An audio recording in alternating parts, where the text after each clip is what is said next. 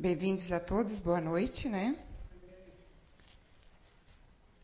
Boa noite a quem nos acompanha pela internet, nos seus lares, assistindo.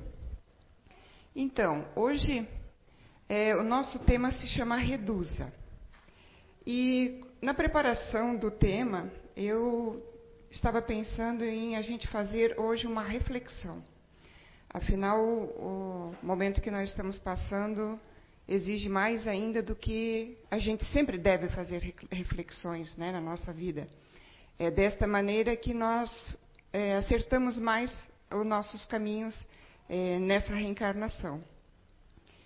E a gente vai falar um pouquinho então de alguns itens aí, mas a gente poderia falar de, de várias situações. Mas é, é para a gente realmente parar nesse momento, já que estamos aqui, reunidos aqui, algumas pessoas, vocês em casa, para reflexionarmos sobre o momento que nós estamos vivendo, para reflexionar sobre o que eu estou fazendo aqui, ou o que eu quero para mim, né? Aí começando, né? É, eu trouxe essa frase do Evangelho segundo o Espiritismo, é, ditado por um espírito protetor, que diz: Quando considero a brevidade da vida, causa-me dolorosa impressão o fato de terdes como objetivo incessante palavra que a gente vai gravar a conquista do bem-estar material, ao passo que tão pouca importância dais ao vosso aperfeiçoamento moral, a que pouco ou nenhum tempo consagrais e que, no entanto, é o que nos importa para a eternidade. Pelo menos é o que nós viemos buscando, né? Sejamos é, simpatizantes da doutrina espírita, praticantes, ou até de outra religião, mas que eu venho buscar ser melhor e venho buscar fazer o melhor e venho é, em busca também de um mundo melhor. Então, esta frase eu acho que nos ajuda a começar a refletir sobre o que a gente quer para a gente e para o mundo. Né? Vamos falar um pouquinho só sobre cada item, né? Como eu comentei que a gente não poderia cada item a gente poderia discorrer muito tempo, né? Então, sobre compras, o que, que a gente pode falar? Mas, Kátia, eu não tenho direito de fazer compras, eu não tenho direito de querer uma casa, eu não tenho direito de querer um carro, de me vestir bem, é, de querer um algo mais para a sua família? O que será que a espiritualidade e a doutrina espírita nos traz sobre esse assunto? No livro dos Espíritos, no capítulo 5, que fala do gozo dos bens terrenos, na questão 711, nós temos o uso dos bens da terra é um direito de todos os homens? E a espiritualidade responde: esse direito é a consequência da necessidade de viver. Deus não imporia um dever sem dar ao homem os meios de cumpri-la. Por isso, nós já podemos pensar o seguinte: nós temos o direito, sim. Nós temos o direito de usufruir, de ter e de comprar os bens que Deus nos propôs que tivéssemos para facilitar o nosso resgate, as nossas provas, as nossas expiações. Senão Deus não deixaria ou não, não mandaria é, pessoas, espíritos, que reencarnariam na Terra e descobririam tantas coisas como descobriram. Nós estaríamos vivendo ainda na época das cavernas. Na questão 712, com que fim pôs Deus atrativos no gozo dos bens materiais? Para instigar o homem ao cumprimento de sua missão e para experimentá-lo por meio da tentação. Se uh, esses bens não tivessem atrativos ou não fossem atrativos para nós, nós não iríamos atrás. Se dormir numa casa no conforto de uma cama não fosse melhor que dormir numa caverna, nós não iríamos ter chegado, o, o, o progresso não haveria chego na Terra. Nós não chegaríamos onde estamos no momento. Poderíamos ter chegado mais longe, Depende muito da evolução moral do planeta também, não só intelectual.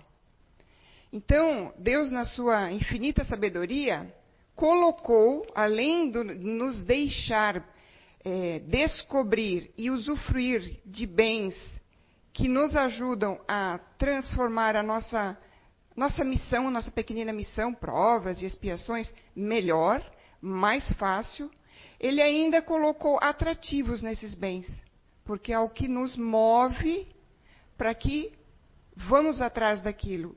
E é essa movimentação que faz o progresso também do planeta. Mas também para experimentá-lo por meio da tentação.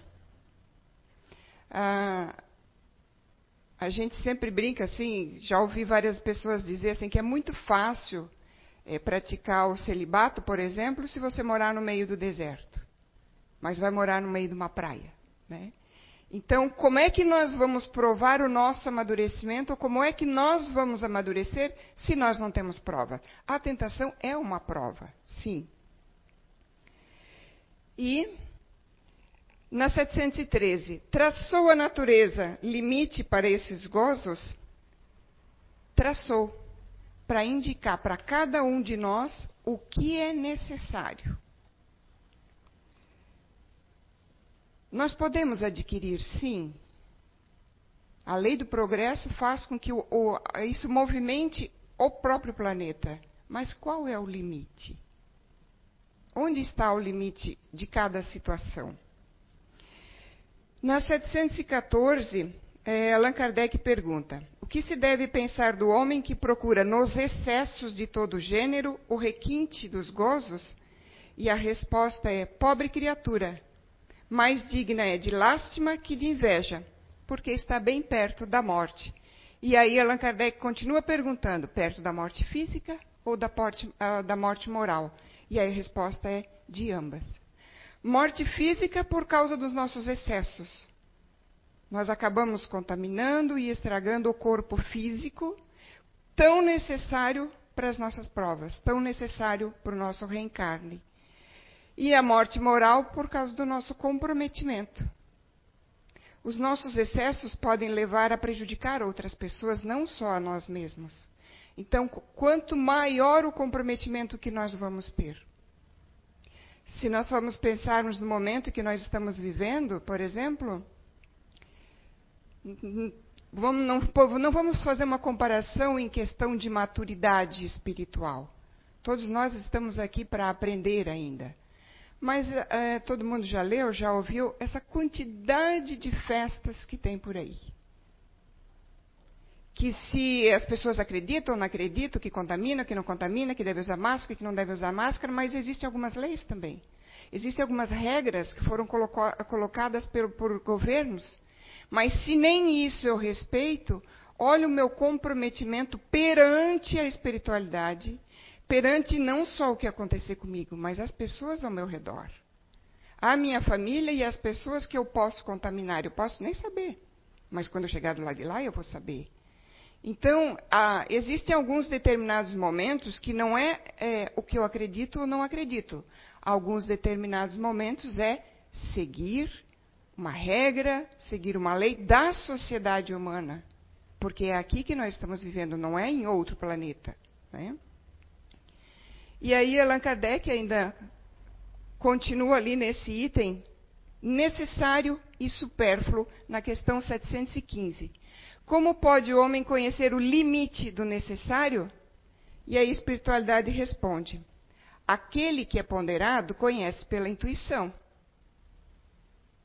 Muitos de nós ainda estamos aprendendo a ser ponderados, né? Mas então, outros vão chegar a conhecê-lo a sua própria experiência e a sua própria custa. Então, na base do erro e do acerto, nós vamos aprendendo, tentando sempre errar menos e acertar mais. Porque esse limite, ele pode ser diferente para cada pessoa. É, se é uma pessoa que tem um, uma condição financeira melhor que a minha, e ela compra mais do que eu, o limite dela é diferente do que o meu.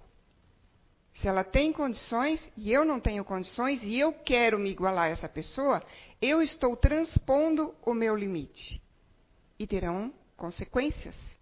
E eu vou arcar com essas consequências. Na 716, mediante a organização que nos deu, não traçou a natureza o limite de nossas necessidades, ou seja, Kardec continua perguntando: ok, os bens estão aí, nós podemos adquirir, nós podemos usufruir, mas realmente a natureza então não mostra para a gente qual é o limite para a gente então não se perder? Sem, sem dúvida, mas o problema é que o homem é insaciável. E acaba criando necessidades que não são reais.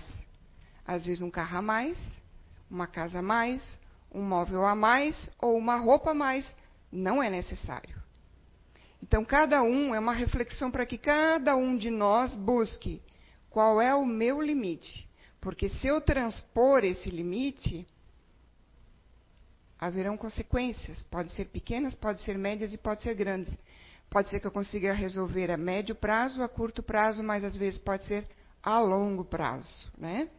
E encerrando esse item, no capítulo 2 do Evangelho segundo o Espiritismo, é, traz o seguinte: Deus não condena os gozos terrenos. Como a gente já viu nas questões, ele colocou para facilitar as nossas provas e expiações. Mas condena sim o abuso desses gozos em detrimento das coisas da alma. Então, o que, que, nós estamos fazendo na nossa vida? Estamos indo em busca de bens materiais que nos deem uma vida um pouco melhor, mais confortável, mas na vida espiritual, eu estou também investindo? Eu estou indo atrás disso? Contra tais, tais abusos é que se premunem, previnem foi eu que coloquei ali, que é, quer dizer previnem, né? Os que a si próprio aplicam essas palavras de Jesus: Meu reino não é deste mundo. Nós estamos nos preparando para sair daqui realmente? Nós devem ter havido, né, houveram, na verdade, outras épocas que a gente até pode ter vivido, guerras, a gente pode ter vivido naquelas guerras, pode ter reencarnado agora, mas de momento eu acho que é o pior momento que estaríamos passando de maneira geral, porque é o planeta todo, né? E nesse momento tão importante de reflexão pessoal que nós temos que fazer, nós estamos pensando em que meu reino não é deste mundo, e que eu me vou, e que eu posso ir hoje, que eu posso ir amanhã?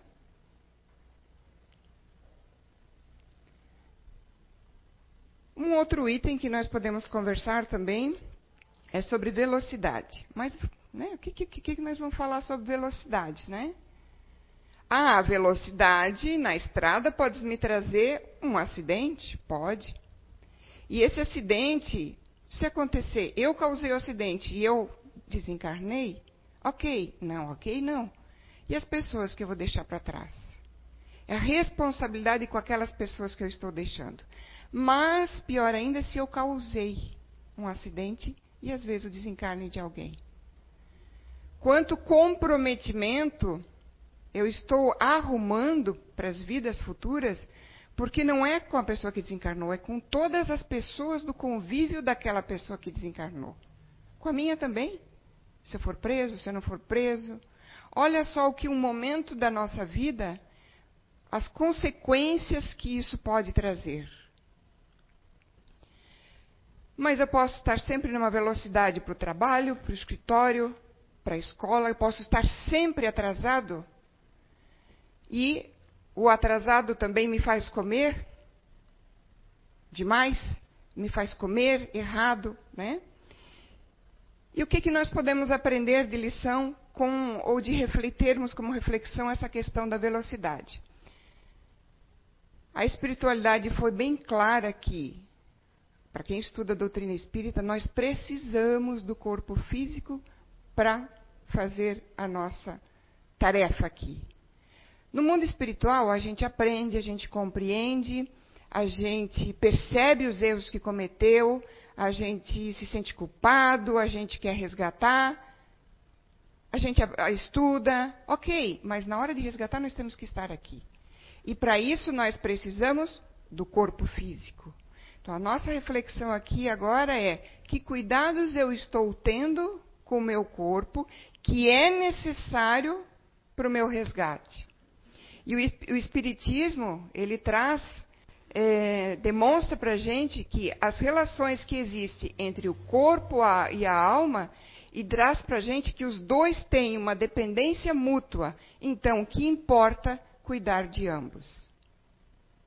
Então, agora, por exemplo, então eu sou uma pessoa que tento me espiritualizar, eu realmente tento seguir uma, uma doutrina filosófica ou espiritismo que me clareie é, para a vida futura e me tornar uma pessoa melhor. Mas, além disso, eu tenho cuidado do meu corpo físico, porque sem ele eu não vou conseguir fazer essa minha tarefa, eu não vou conseguir seguir adiante. Amai, pois, a vossa alma, porém cuidai igualmente do corpo, porque é instrumento da alma. Desatender as necessidades que a própria natureza indica é desatender a lei de Deus. O corpo é o meio para os fins da evolução do espírito.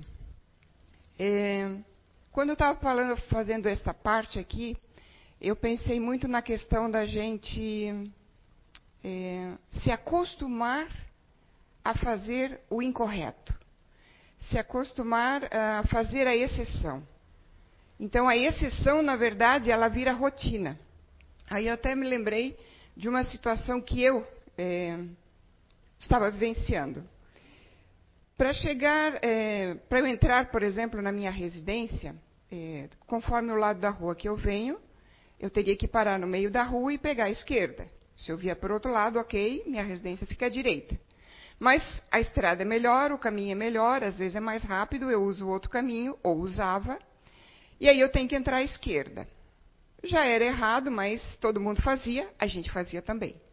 Aí agora teve sinalização, faixa pintada, ok, placas, proibido convergir convergir à esquerda. Aí o que, que eu estava fazendo? Como é o caminho melhor, né, entre aspas, eu ia por ali e, como tinha muito movimento, em horário de muito movimento, ah, o trânsito está parado. Se der, eu vou convergir. Olho, ver se não vem carro. Carro não tem porque não tem como ultrapassar ali naquele horário de, de movimento. Eu vejo se não vem moto de trás, vejo se não vem carro moto da frente e vou convergir. Fiz isso várias vezes. Um dia eu esqueci de olhar para ver se tinha moto. Vinha vindo uma moto. Não veio, graças a Deus. E isso ainda é uma curva. Aí eu só vou ver um carro que vem ao contrário, ou uma moto muito em cima. Aí eu parei para pensar assim, eu, isso, que eu fa, isso que eu vou para casa umas quatro, cinco vezes por dia. Aí eu parei para pensar o seguinte, eu me acostumei a fazer errado, não virou mais exceção. Se eu continuar fazendo isso, não há espiritualidade que vai me ajudar não vai me salvar todas as vezes. Então eu tenho que mudar a minha atitude. Ou, se eu seguir este caminho, eu vou lá na frente, que é o correto, fazer o contorno e voltar, ou eu sigo por outro caminho. Faz uns dois meses que eu resolvi seguir por outro caminho, que é o considerado mais congestionado.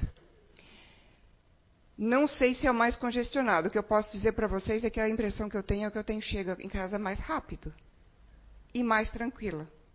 Porque toda vez aquele estresse, vou conseguir entrar ou não vou conseguir entrar? Vou cuidar, vou ter que prestar atenção se não vou bater. Só que se eu bater, independente se alguém tiver em uma velocidade maior que a via permite, a responsabilidade é minha. Porque eu estou convergindo onde não pode. E faz uns dois meses que eu não faço mais esse trajeto, eu faço outro trajeto. E é interessante como é, parece que ficou mais tranquilo. É, então eu estava percebendo que a exceção tinha virado a regra na minha vida. Eu estou comparando com alguma coisa de acidente de carro. Mas a gente pode comparar por qualquer coisa que nós vamos fazer no dia a dia. Se você sai sempre atrasado de casa para o serviço, para a escola, para um compromisso, você vai sempre querer driblar o trânsito. Você vai ter a sua adrenalina mil por hora sempre. Você está sempre desgastado, você está sempre estressado, que nós vamos falar sobre isso também. Então, eu estou cuidando do meu corpo físico? há muitos anos atrás, eu li um. Nossa, mas olha, faz uns 15, 20 anos, eu nunca esqueci isso. Eu li numa reportagem. É, falava sobre o trânsito e congestionamento na cidade de São Paulo. Imagina, hoje em dia é muito pior, né? É, o depoimento de uma mulher que ela dizia, ela disse o seguinte na reportagem, que ela, ela sempre de manhã já saía mil por hora é, filhos para a escola, e daí chegava naquele tumulto, e chegava em cima da hora, e saía buzinando, e saía costurando. Aí um dia ela parada no congestionamento, não tinha o que fazer, ela disse que viu uma frase, aquelas tradicionais frases atrás de carro e caminhão, né? É, dizia o seguinte: está atrasado? Saia mais cedo de casa. Ela disse que ficou com uma vergonha dela mesma. Porque to, isso era a rotina dela, era todo dia isso. Não era uma exceção. Ela fez da exceção, que é uma vez ou outra que a gente pode estar atrasado, ela tava, tinha feito disso uma rotina na vida dela. E até que ponto ela ia conseguir chegar antes que acontecesse algum incidente, seja de trânsito, seja no meu corpo físico. E ela disse que a partir daí ela começou a levantar mais cedo, fazia as coisas mais cedo e saía de casa mais cedo com os filhos. Ela aprendeu com a lição.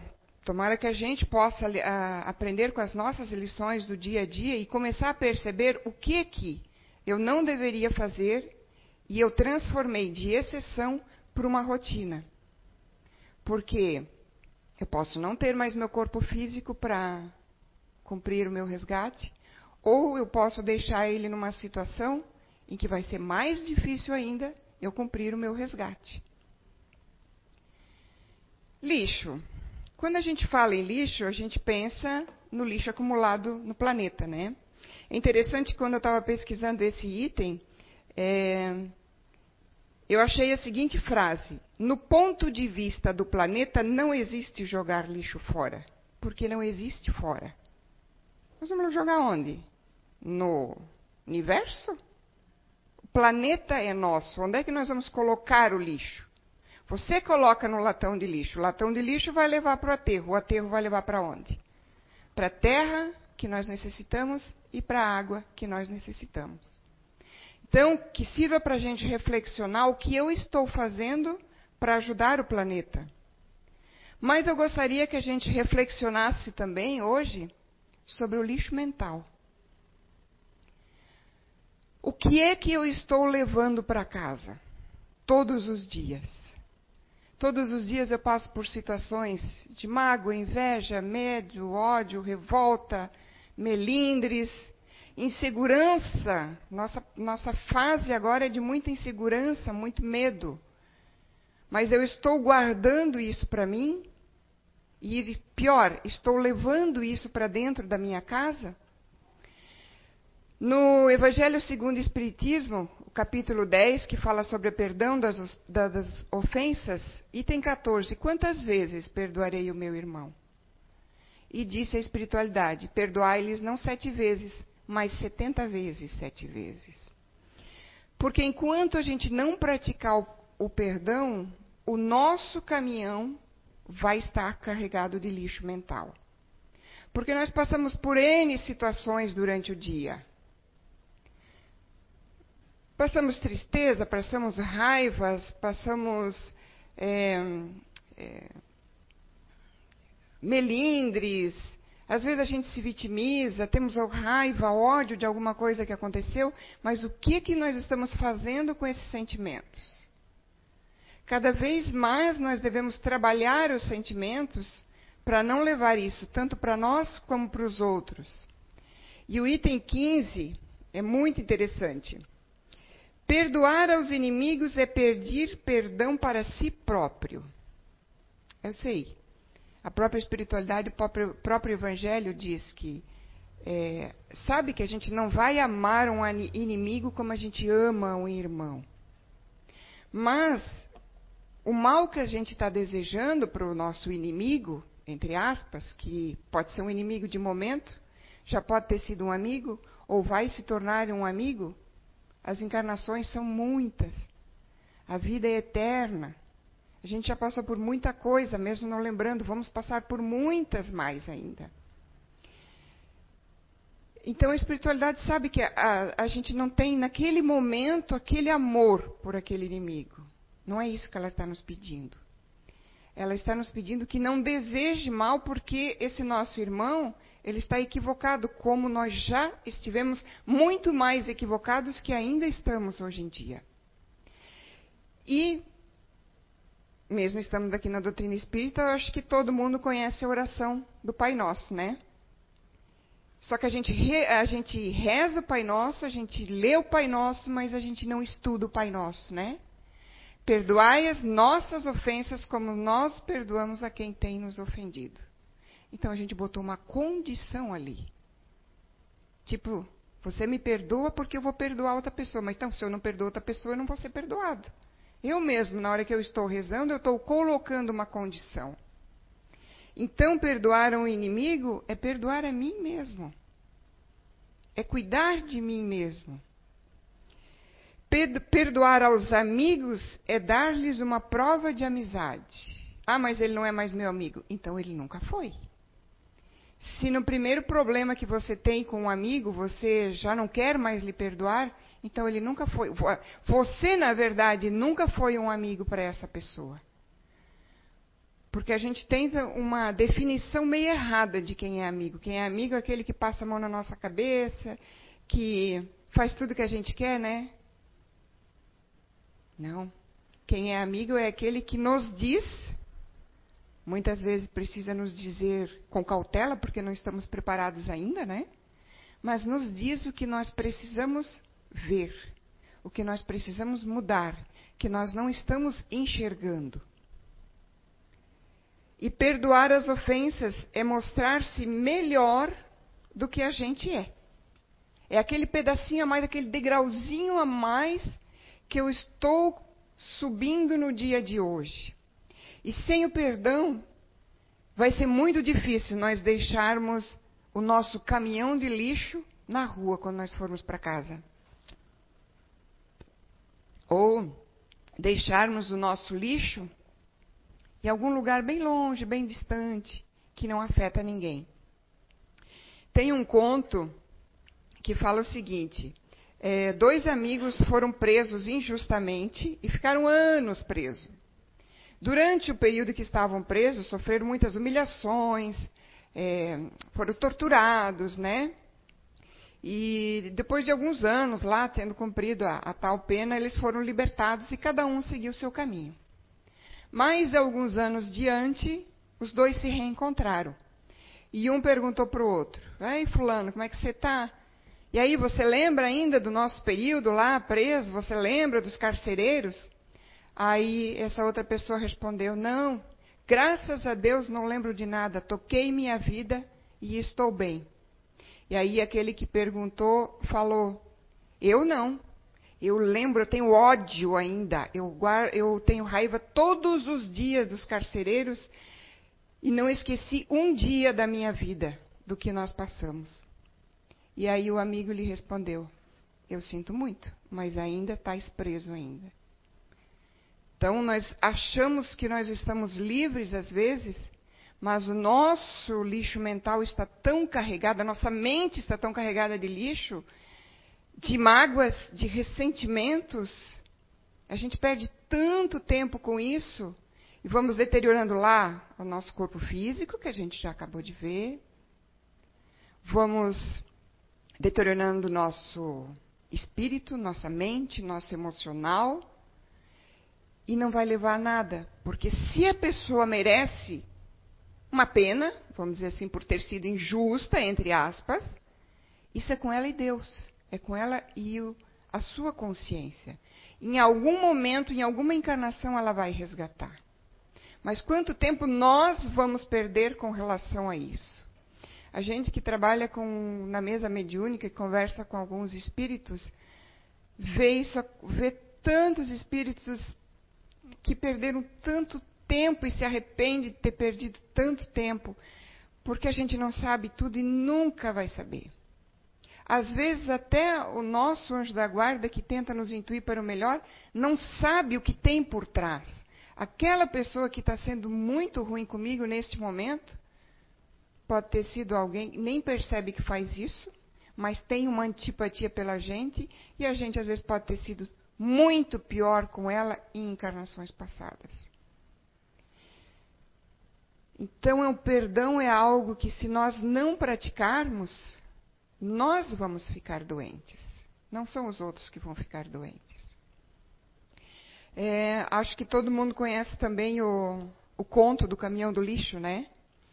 Que é um empresário, diz que é um empresário, estava saindo para o aeroporto, chamou um táxi e estavam indo, estava dentro do táxi, o, o, táxi estava indo tranquilo, dentro da velocidade recomendada, dentro da sua pista, tudo certinho. E de repente sai um outro carro do estacionamento e quase bate neles, derrapa, o motorista do táxi teve que puxar para cá, puxar para lá. E o carro que cortou a frente ainda saiu xingando, às vezes mostra-se o dedo, às vezes bota-se a mão na buzina, né? Não é aquela buzinadinha para mostrar que tem ah, uma prevenção de algum possível acidente, mas sim, né? A gente coloca lá a mão na buzina, né? E aí o motorista do táxi abanou, sorriu e disse: vai em paz. E aí o empresário disse: não, mas como assim? Como que você está sorrindo e diz para ele ir em paz? O cara quase matou a gente, podia ter mandado a gente para o hospital. Aí o motorista de táxi disse o seguinte: as pessoas, tem pessoas por aí, ele falou, que são como caminhão de lixo. Vivem entulhando coisa, mágoas, revoltas, melindres, ódio, inveja, insegurança, medo. Só que uma hora sua caçamba está carregada. E ele precisa descarregar. E às vezes descarrega em alguém. Deixe ele. Deixe ele ir. Deixe ele em paz. Deseje-lhe paz, e você fique bem. Ou seja, aquele motorista não carregou um lixo que nem sequer não seria dele, mas que ele poderia, por outra atitude, ter levado esse lixo para casa, poderia ter contaminado toda a sua família, né? E ao longo do tempo isso vai se acumulando e acabando com nosso espírito, nosso emocional, nosso perispírito e nosso corpo físico. Estresse. O mundo que nós estamos vivendo é tudo muito rápido, né? Tudo muito para ontem. É difícil quem não está, às vezes, pelo menos um pouco estressado. Mas se a gente está, às vezes, um pouco estressado, vamos analisar. Mas e se a gente está sempre estressado? Mas, Kátia, eu tenho contas para pagar, eu tenho que trabalhar, eu tenho que chegar até o lugar, eu tenho tanta coisa para fazer. Sim, nós temos que trabalhar. Esta é uma lei divina, a lei do trabalho. O trabalho é uma necessidade para o ser humano, para nós que estamos no planeta Terra. Quem sabe nos outros planetas também, né? Trabalhos diferentes. Na questão 674 do Livro dos Espíritos, a necessidade do trabalho é lei da natureza? Sim, o trabalho é lei da natureza. Por isso mesmo constitui uma necessidade. Então, também, quem está só de folga, quem tem acha que está só a passeio, vamos repensar porque tem alguma coisa errada.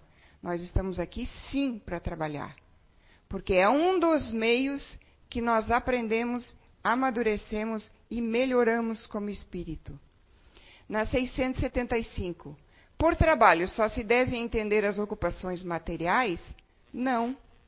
O espírito trabalha assim como o corpo. Toda ocupação útil é trabalho. Então, se eu tenho uma vida um pouco mais confortável que o meu marido, a minha esposa, ou, ou eu já tenho já lá o meu dinheirinho, eu não preciso fazer aquele trabalho de carteira assinada ou de trazer o labor para dentro de casa, né, o, o, dinheirinho, né? Eu posso ter, fazer outros trabalhos. Existem tantos lugares e tantas entidades necessitando de pessoas para trabalhos voluntários o trabalho ele engrandece o espírito. Ele faz com que nós vejamos as coisas, as pessoas e a vida de uma forma diferente. Na 676, por que o trabalho se impõe ao homem? Por que, né, que a gente precisa? por ser uma consequência da sua natureza corpórea. Nós aqui no planeta Terra. É uma expiação pelo trabalho, a gente é, expia também coisas que a gente tem de vidas passadas, resgates que a gente faz. E, ao mesmo tempo, é um meio de aperfeiçoamento da nossa inteligência. Ou vocês acham que se a gente só ficar dentro de casa, nem vou falar em televisão, porque antigamente não tinha muitas, nem notícias. Mas se eu ficar só dentro de casa, eu vou amadurecer o quê? Eu vou aprender o quê? Eu vou saber o quê? Se eu não viver em sociedade, como é que eu vou aprender o perdão, a tolerância, a amar o meu próximo. E se eu ficar só na frente da televisão também hoje em dia está difícil, né? Porque eu não vou aprender muita coisa boa. Eu vou estar é, de baixo astral daqui a pouco, né? Claro, tem muita coisa que dá para na televisão, na, nos vídeos hoje em dia tem muita coisa que a gente pode estudar, que a gente pode aprender. É, mas é necessário a lei do trabalho. Mas vamos refletir novamente. Qual é o limite? Onde está o limite do meu trabalho? Até onde eu posso ir? E aí a espiritualidade responde esse nosso questionamento. Limite do trabalho, repouso, é um item do mesmo capítulo 3. Na 682, sendo uma necessidade para todo aquele que trabalha, o repouso não é também uma lei da natureza? Sim. O trabalho está aí para nós, mas o repouso também está aí para nós. O, res, o repouso serve para a reparação das forças do, do corpo, forças do corpo, e também é necessário para dar um pouco mais de liberdade à inteligência, a fim de que se eleve acima da matéria. No repouso, nosso espírito não descansa ele vai aprender um pouco mais, ele vai trabalhar um pouco mais e ele vai ser chamado a atenção ali pelo nosso guia espiritual do que nós fizemos durante o dia e que não deveríamos ter feito. Mas temos que prestar atenção em nós mesmos. E qual é o limite do trabalho? O das forças. Cada um também vai ter um limite diferente. Uma pessoa que tem uma perna pode ter for menos força do que tem duas? Há controvérsias. É, esses tempos, eu acho que foi o Zé que mandou um vídeo de um rapaz, eu acho que ele não tinha os dois pernas, tinha até o joelho, né, cotoquinho, e eu acho que não tinha um braço. E ele estava capinando, ele tinha só o braço esquerdo, se eu não me engano.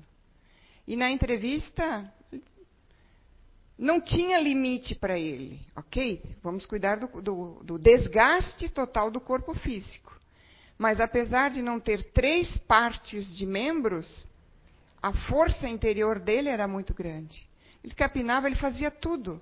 E quantas pessoas têm os dois braços, as duas pernas, a visão perfeita, o cérebro perfeito para usar a inteligência e raciocinar sobre onde está o meu limite? Tudo que nós temos falado hoje, tudo está numa palavrinha chamada equilíbrio. Os bens são necessários, mas onde é o equilíbrio? A velocidade de fazer as coisas, a atitude de fazer as coisas é necessário, mas onde está o equilíbrio para que eu não ultrapasse a velocidade não permitida? E o nosso último item de hoje é o ego, né? E o que melhor para falarmos sobre o nosso nossa personalidade interior, né? Do que a questão 785 do Livro dos Espíritos. Qual é o maior obstáculo ao progresso? O orgulho e o egoísmo. Quando a gente fala em orgulho, é muito perceptível quando alguém ou nós mesmos temos uma atitude muito grande, muito orgulhosa. Mas a questão está nos pequenos detalhes, no nosso dia a dia. São coisas, pequenas coisas que a gente faz que nosso orgulho está ali presente ainda. E às vezes a gente não percebe. E enquanto a gente não perceber, enquanto a gente não se analisar, a gente tem a dificuldade de combater porque eu não estou percebendo. Como disse Santo Agostinho, vamos conhecer-nos, vamos nos analisarmos todos os dias. Nossa, se a gente não conseguir todos os dias, mas vamos fazer algumas vezes, pelo menos, na semana. Hoje, como foi o meu dia? O que, que eu poderia ter feito diferente? O que, que eu podia ter feito melhor? Né? Na questão 895, postos de lado os defeitos e os vícios acerca dos quais ninguém se pode equivocar, que são defeitos e vícios que estão é, presentes no planeta Terra, por ser ainda um, um, mundo bem atrasado de provas e expiações, né? por ser ainda a nossa escola, que nós temos tanto para aprender, não saímos dessa escola ainda, nós temos muito para aprender. Não saímos desse hospital ainda, temos muito que nos melhorarmos, né? Quanto uh, qual seria o sinal mais característico da imperfeição do ser humano? O interesse pessoal, que aqui se fala o apego às coisas materiais. O interesse pessoal é aquele limite onde eu posso usufruir, posso ser uma pessoa bem ativa, bem dinâmica, posso ser uma pessoa que se sente magoada, sim, nós não vamos nos deixar de ter alguma mágoa por, ou, ou ficar entristecida por alguma coisa que nos aconteceu, nós não estamos isentos disso. Mas sim, ali nós temos que descobrir qual é o nosso limite. Aonde eu estou ultrapassando? Aonde eu estou chegando mais é, ofendendo, magoando as outras pessoas ou prejudicando a mim mesmo e a minha família? Então, que possamos hoje fazer uma reflexão. Que mundo eu quero encontrar quando eu sair daqui? Um mundo meio de trevas? Uma cidade espiritual ela é meio de trevas? Ou será que essas trevas aqui já estão no momento na nossa mente? Nós estamos podemos estar vivenciando conforme eu acordo, conforme eu passo o dia, conforme eu vou deitar, eu posso estar no mundo de trevas nesse exato momento, mesmo tendo tudo o necessário para cumprir o meu resgate. Chico Xavier já nos disse: Deus nos concede a cada dia uma página de vida nova no livro do tempo. Aquilo que colocarmos nela corre por nossa conta. O lixo que nós podemos deixar aí, deixar para os outros, deixar para aquela pessoa, levarmos conosco, é responsabilidade nossa, não é do outro. Ou nós podemos já viver aqui um mundo melhor. Temos provas e expiações? Temos. Mas por que, que algumas pessoas que têm mais dificuldade que a gente, seja financeira, seja física, seja mental, às vezes têm mais alegria de viver do que nós? Eu acho que chegou o momento da gente começar a valorizar muito mais o que nós temos. Então, só para a gente é, levar como reflexão. Compras, necessário vezes supérfluo. Até onde eu posso ir? O necessário eu posso ir. Quando passamos por supérfluo, nós podemos entrar em outra situação que nós vamos depois patinar para resolver. Cuidar do corpo físico e também do corpo espiritual. Um não consegue fazer o resgate sem o outro. Mágoas, só podemos combatê-las através do perdão. Esforço é necessário.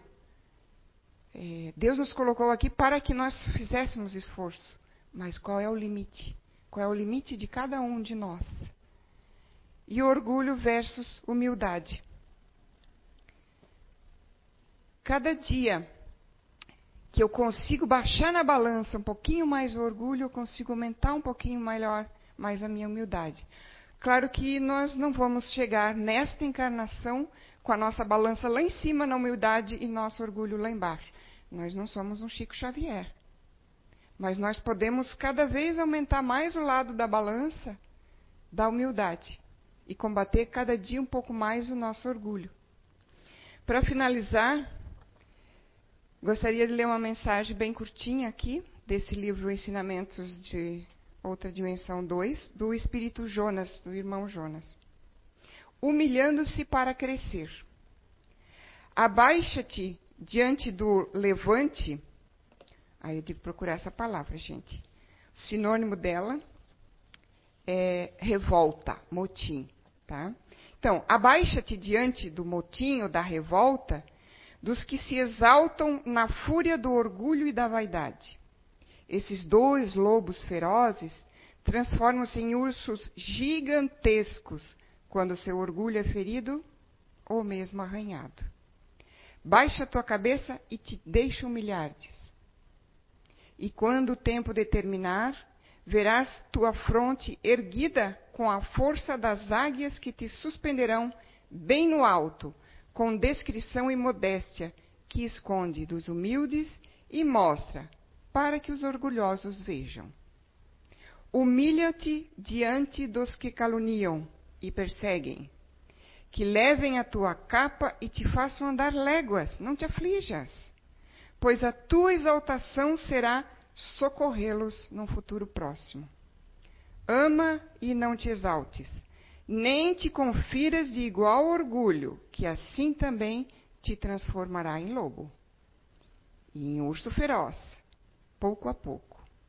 Bem-aventurados os mansos de coração, pois já dizia Jesus: todo aquele que se humilhar será exaltado, e todo aquele que se exaltar será humilhado que possamos levar então um pouquinho para os nossos lares e para a nossa semana a reflexão de o que nós estamos fazendo, cada um de nós, com a nossa vida, principalmente num momento tão conturbado que estamos vivenciando, né? Muito obrigada pela atenção.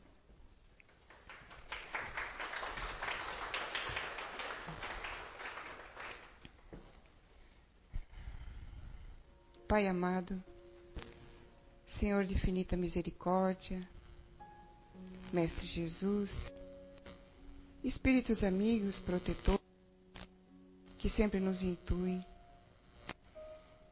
que possamos trabalhar mais para não levar lixos para a nossa vida, para sermos pessoas melhores, para combatermos o nosso orgulho cada dia um pouco mais para sermos, sim, pessoas, espíritos, que neste momento tão conturbado que estamos passando, possamos fazer a diferença, possamos ser melhor e possamos ajudar os outros a serem melhores. Que possamos fazer a nossa parte e um dia, quando daqui partirmos, sabermos que fizemos tudo o que estava ao nosso alcance.